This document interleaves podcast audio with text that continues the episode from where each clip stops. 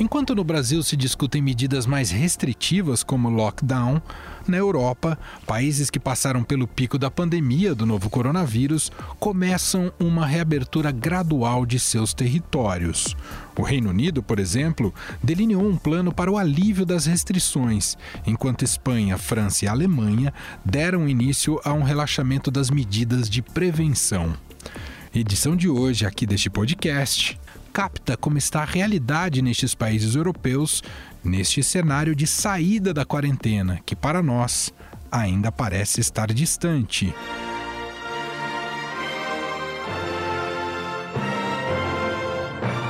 Primeiro-ministro britânico Boris Johnson anunciou que a partir de agora as pessoas poderão retomar algumas atividades, como fazer exercícios ao ar livre, e encorajou a volta ao trabalho em alguns setores da economia. E quem nos conta como está a situação por lá no Reino Unido, diretamente de Londres, é a correspondente do broadcast Célia Froufin.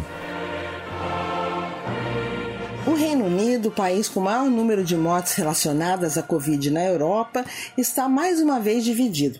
Já estava assim em relação ao Brexit, como é chamada a saída dos britânicos da União Europeia, e agora os ânimos estão acirrados novamente por causa do coronavírus. Vamos lembrar de alguns fatos antes. O primeiro-ministro Boris Johnson foi muito criticado por demorar a reagir com ações à doença, chegando a ser ameaçado por alguns vizinhos, como a França. O governo nunca admitiu, mas está claro para especialistas que a estratégia local era de adotar a imunização por rebanho. O que, que é isso?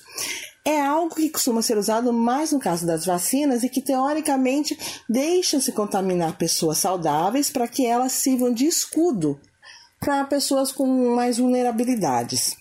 Apenas uma semana antes de março acabar, que o Boris Johnson acabou cedendo.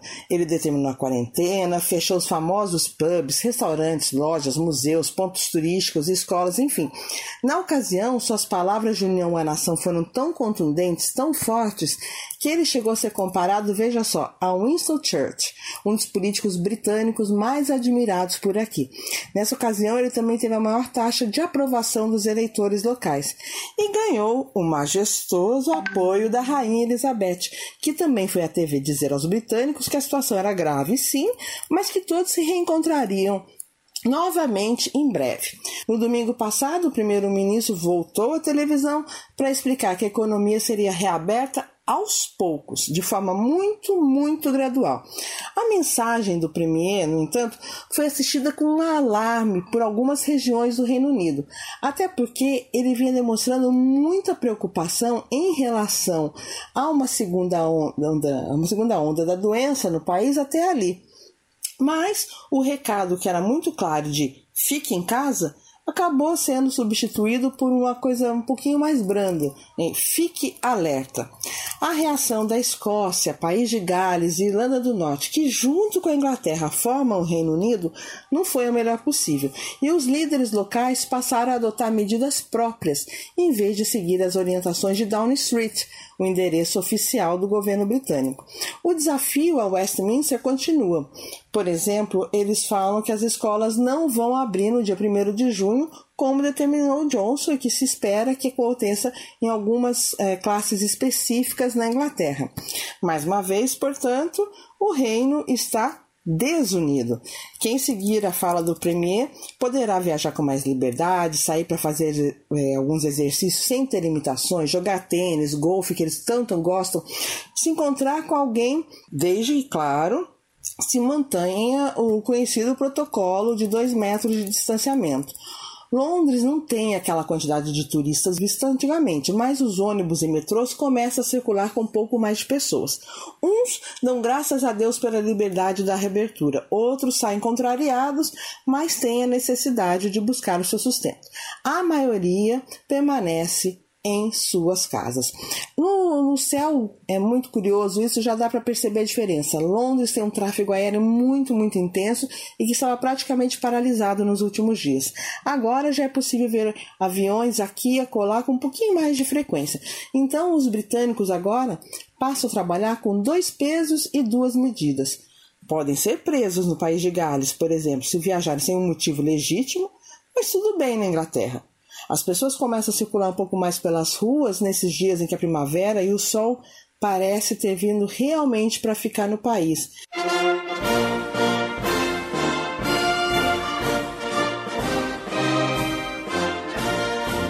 Na França, a queda na contagem diária dos óbitos levou os governos a iniciarem o relaxamento gradual. Além disso, alunos de algumas séries do ensino fundamental voltaram às aulas nas regiões menos afetadas pelo coronavírus. Mas, uma semana depois, o governo francês anunciou que voltaria a fechar 70 das 40 mil escolas por causa de novos contágios pela Covid-19. Quem nos conta sobre a situação no país é a Fabiana Domingues, que mora em Montrouge, ao sul de Paris. O nosso confinamento durou aproximadamente dois meses desde o dia 17 de março de 2020. No dia 11 de maio passado, iniciou-se a chamada primeira fase pós-confinamento progressivo na França. O uso de máscaras se fez extremamente necessário para que as atividades pudessem retomar, como lojas, escritórios, escolas, cabeleireiros e transporte público, além dos gestos de segurança que nós conhecemos já, como lavagem de mãos e uso do álcool gel. A aquisição dessas máscaras é realizada em farmácias e mercados ou distribuídas por algumas prefeituras. Realizaram-se marcações de distância de segurança no solo, em estações de metrô, trens, em alguns comércios, e o uso também de plexiglass entre os atendentes e clientes, como uma forma de vitrine instalada em caixas, por exemplo, em caixas de, de padarias.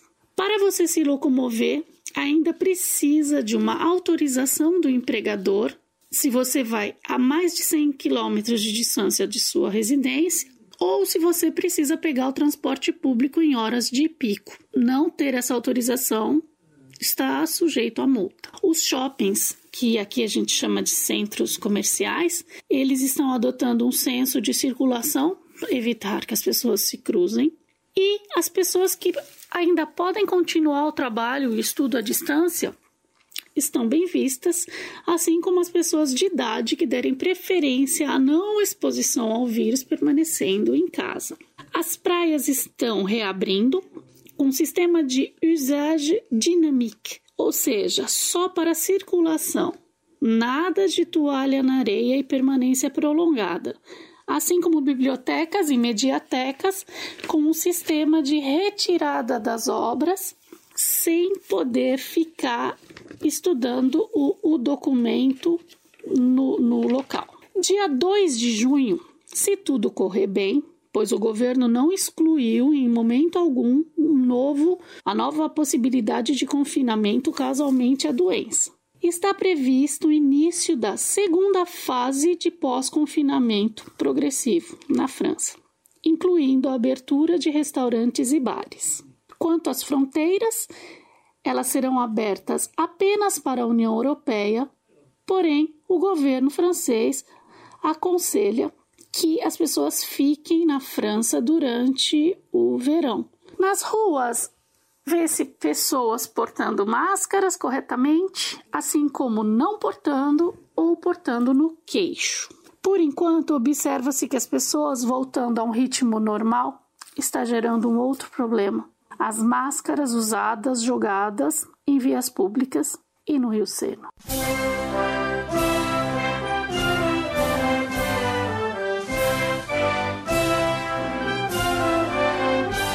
Já os espanhóis podem planejar encontros com amigos e parentes nos ambientes externos de bares e restaurantes, apesar dos locais mais afetados, como as regiões de Madrid e Barcelona, continuarem sob restrições, como explica pra gente Aline Paulino Rosa, que mora em Calafel, próxima da cidade catalã. Na verdade, a quarentena ainda não terminou aqui na Espanha. Até meados de abril, só estava permitido sair às ruas pessoas que iam ao trabalho, para ir ao supermercado ou farmácia e para ir ao hospital. Desde o início de maio, o governo estabeleceu franjas horárias, permitindo também a saída de crianças para brincar e de adultos durante uma hora por dia para fazer esportes. Agora, o governo pôs em marcha um plano para o fim da quarentena e volta à nova realidade. Este plano está dividido em quatro fases e será implementado por região, de acordo com a evolução de cada região. Todas as regiões da Espanha iniciaram o plano na fase zero. Cada fase está planejada para durar duas semanas, mas a mudança de fase depende da capacidade do sistema de saúde, da situação da epidemia, níveis de contágio, dados de mobilidade e também socioeconômicos em cada região. A fase zero é de preparação para a desescalada. Alguns comércios e museus podem abrir com um aforo máximo de 30% e bares e restaurantes podem fazer entrega de comida, mas ainda não está permitido encontro com outras pessoas e visitas a familiares, por exemplo. Na fase 1, é permitido encontro de até 10 pessoas, respeitando as medidas de proteção. Bares e restaurantes também podem receber clientes em áreas externas com um foro máximo de 50%. Feiras são permitidas e alguns centros de treinamento personalizados, como o estúdio de Pilates, por exemplo, também foram reabertos. Aí, o que vai mudando conforme vão mudando as fases é o aumento das atividades permitidas, dos fóruns em comércios e restaurantes e também a quantidade de pessoas que podemos encontrar. Por exemplo, na fase 2 passam de 10 para 15 pessoas e assim por diante. Se tudo acontecer de acordo com o calendário, até o final de junho já devemos terminar a quarentena. Porém, sabemos que na realidade não é bem assim. Por exemplo, a região onde eu moro já passou da fase 0 para a fase 1, mas muitas outras regiões ainda seguem na fase 0, por exemplo, Madrid e Barcelona. A maioria dos estabelecimentos, como padarias, supermercados e restaurantes, cercaram algumas áreas para obrigar as pessoas a seguirem um caminho específico. Eles colaram fitas no chão para indicar aonde é permitido ir e aonde as pessoas não devem ficar. E normalmente, antes de entrar, nos dão luvas e um produto para higienizar as mãos. Já os restaurantes reorganizaram as mesas para ter uma distância de mínimo 2 metros entre elas e higienizam mesas e cadeiras quando trocam clientes. Também, antes de colocar bebidas e comidas na mesa, passam novamente um produto e disponibilizam esse produto para os clientes passarem nas mãos. Sobre o comportamento das pessoas nas ruas, tem de tudo pessoas que respeitam as orientações de segurança e a distância e outras pessoas que não. Nesses últimos dias, vi pessoas saindo na rua fora da franja horária permitida, sem máscaras e também não desviando quando outras pessoas estavam passando por perto. Mas também vi muitas pessoas que respeitavam as orientações. A partir de hoje, o governo aprovou uma lei que obriga as pessoas a utilizarem máscaras também nas ruas, já que antes só era obrigatório no transporte público. A polícia está controlando bem. Já multaram muitas pessoas. As multas podem chegar até 600 euros, mas é complicado, pois não podem estar em todos os lugares a todo momento.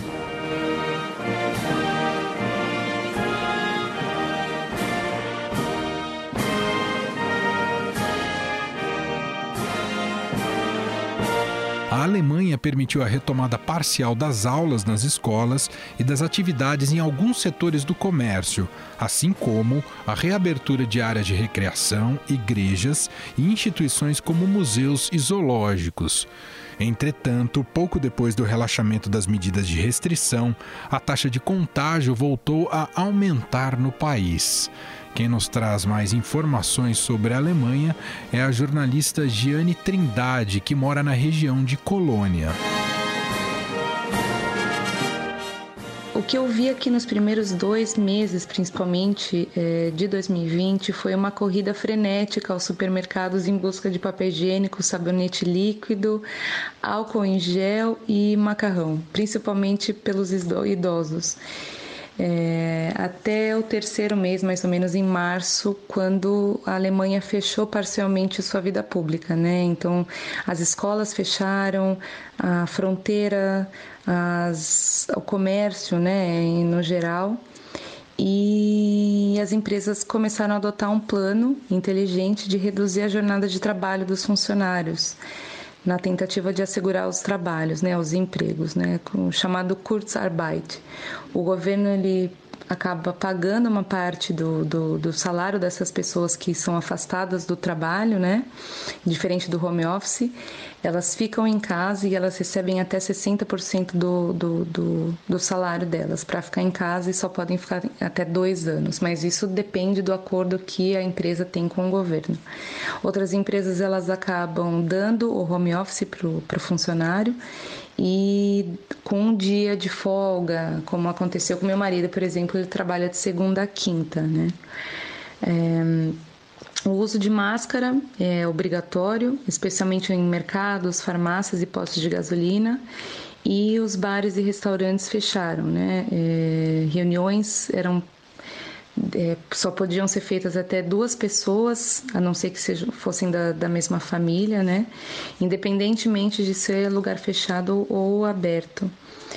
É, em maio, final de abril, começo de maio, né, que foi quando aconteceu a primeira flexibilização, as lojas, acho que as, até 800 metros, elas reabriram livrarias, revendas de carro e lojas de bicicletas, mas essas duas últimas elas tinham que ter algumas, seguir algumas regras de higiene, né? Álcool em gel é, e também a questão do distanciamento, que é obrigatório no mínimo um metro e meio entre as pessoas, né? E a semana passada houve um afrouxamento ainda dessas regras, né, do começo na final de maio, final de abril, começo de maio. É, houve um afrouxamento dessas primeiras regras de controle, então teve um afrouxamento da, da fronteira entre os países europeus e é, foi declarado também que na semana passada né, foi declarado que agora a responsabilidade de, do controle da contenção do, do Covid ele vai ser responsabilidade dos estados e municípios, até pela diferença é, cultural e financeira entre eles. Né? Aqui no estado onde eu moro, que é Nordrhein-Westfalen, o uso de máscara tem sido exigido em todos os lugares, inclusive nos lugares públicos, mas bares e restaurantes eles acabaram reabrindo, as escolas vão voltar também parcialmente, né? Confesso que eu tô meio preocupada. Acho que eu que eu andei caminhando aí pelas ruas, eu vi uh, bares e restaurantes já cheios pessoas que não estavam usando máscaras nas ruas, principalmente crianças. Mas eu te, o que eu vejo aqui é que esse um metro e meio de, de, de distância ele é bem respeitado. As pessoas têm colocado né, bares têm colocado mesas fora do estabelecimento com um distanciamento é, considerável. Nesta semana, Espanha e Alemanha apresentaram seus planos para a reabertura de fronteiras após meses de bloqueios nacionais para conter o novo coronavírus. O anúncio ocorre enquanto a Europa, que depende do turismo, cria estratégias para permitir viagens em meio à pandemia. A medida vai contra a recomendação da União Europeia, que pede mais ponderação nesse tipo de decisão.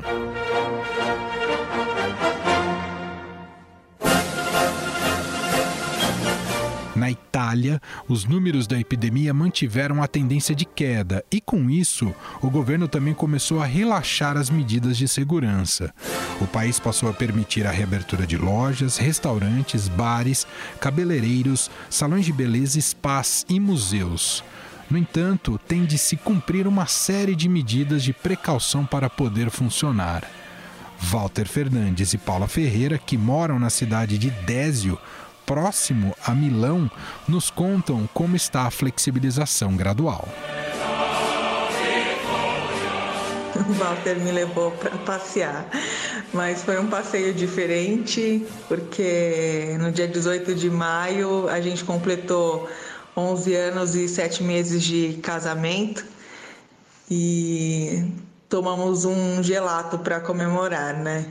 Depois de mais de dois meses em casa, é, Segunda-feira passada houve a abertura de algumas lojas, a sorveteria, claro, é, bares, restaurantes aqui em Désio, na Lombardia, onde a gente mora. E foi um tempo gostoso, durou 20 minutos, até porque a gente ainda não venceu o vírus, né?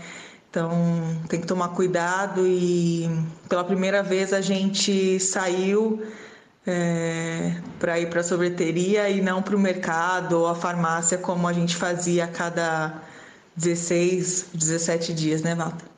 É, a gente teve um período bem longo de quarentena e bastante restrito. A gente mesmo restringiu esse tempo. Na verdade, nós poderíamos até sair mais para ir ao mercado, enfim, mas nós decidimos por nós mesmos estender esse período até para ajudar, né, colaborar com o processo né, de melhora das coisas por aqui. Graças a Deus houve melhora a gente tem observado que boa parte das pessoas aqui na província, né, na província de Mons e Brianza, que fica dentro da região da Lombardia, é, obedece às normas. Sempre tem um ou outro que acaba passando um pouco do limite, mas no geral as pessoas têm observado bem as normas, as regras e devagarinho as coisas vão voltando ao normal, ainda que em alguns lugares a coisa ainda aperte um pouco mais. Ainda que em algumas situações, como nós tivemos logo na primeira semana de afrouxamento, né, que foi o, o primeiro afrouxamento que houve no dia 4 desse mês, nós temos visto o prefeito de Milão, por exemplo, indignado com as pessoas que andavam numa região boêmia da cidade, sem máscara, fazendo aglomeração, enfim. Então, algumas pessoas não entenderam, mesmo diante de tantos mortos, de uma situação tão difícil. Mas, no geral, a maioria das pessoas compreendeu e tem ajudado nesse processo. E em Bergamo também, né, que foi uma cidade, uma região muito afetada, o próprio prefeito ele né, acabou é, ficando indignado, né? Disse que estava com raiva porque as pessoas acabaram logo na, nessa semana, né? quando houve o relaxamento, as pessoas saindo sem nenhum cuidado, muitas até mesmo sem proteção, sem máscara. Então, a gente tem visto, né, em alguns locais, até locais que foram muito atingidos, principalmente aqui na Lombardia, pessoas que não têm se importado. É importante essa colaboração. O governo italiano tem pedido sempre para que as pessoas sejam é, prudentes e responsáveis. Cada um é responsável por si e pelo outro também. Eu tenho que olhar para o outro com olhos de amor e isso é muito importante nesse momento. Eu até confesso que criei um bloqueio. O Walter tem chamado muito a minha atenção por conta disso porque muitas vezes, mesmo tendo essa oportunidade de sair, eu não quero sair de casa. Eu tô com receio. A gente, como eu falei, a gente ainda tem uma longa caminhada pela frente. É, o vírus não desapareceu. E também acho que fica a preocupação com os nossos familiares e amigos, a situação no Brasil que é, deplorável. A gente tem acompanhado tudo aqui. Eu sei que muita gente ficou com o coração na mão por conta é, da situação da Itália no começo, mas agora o jogo se inverteu e a gente anda com o nosso coração bem apertado por conta disso. Segundo especialistas, a flexibilização das medidas mais restritivas contra o coronavírus só deve ser tomada se houver uma sequência de quedas no número de contágios, o que mostra uma tendência de diminuição da circulação da doença. Além disso, os infectologistas dizem que após a reabertura, mesmo que gradual, é preciso estar atento a um crescimento de casos da Covid-19, que pode se tornar uma segunda onda de transmissão. Na Europa, autoridades de saúde dizem que os resultados da reabertura devem aparecer em duas semanas.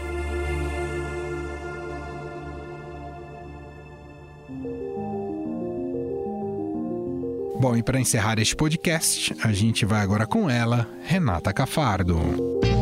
Fique em casa com o Estadão, com Renata Cafardo. A gente recebe agora no nosso quadro a reitora da Unifesp, Soraya Smiley.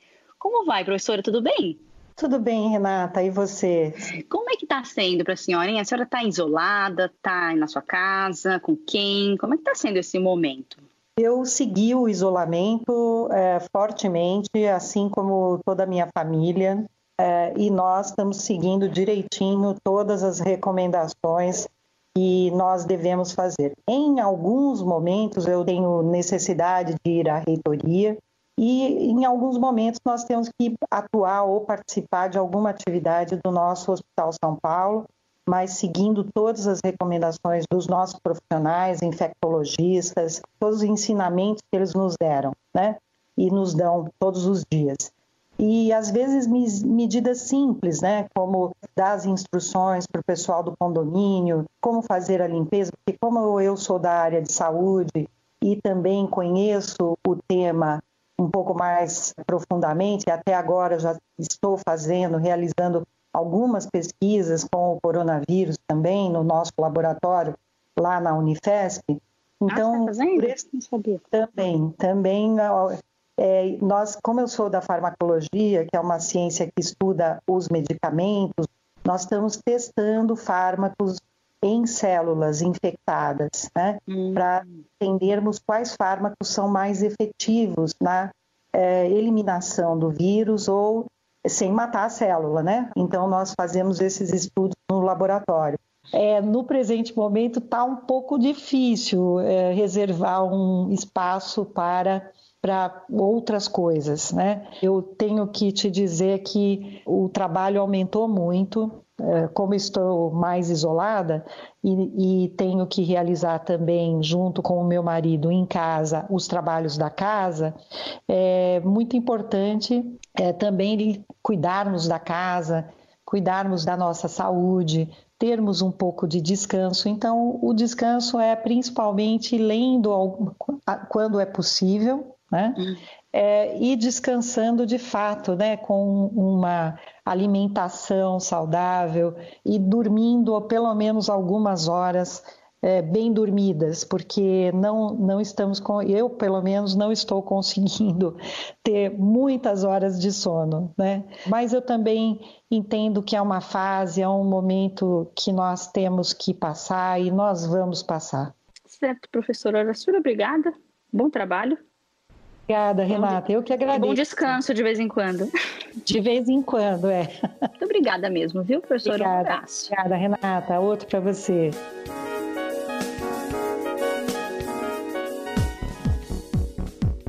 O Estadão Notícias desta quinta-feira vai ficando por aqui. Contou com a apresentação minha, Emanuel Bonfim, participação de Renata Cafardo, produção de Gustavo Lopes, Bárbara Rubira, Ana Paula Niederauer e Júlia Corá. A montagem é de Nelson Volter, o diretor de jornalismo do Grupo Estado é João Fábio Caminoto.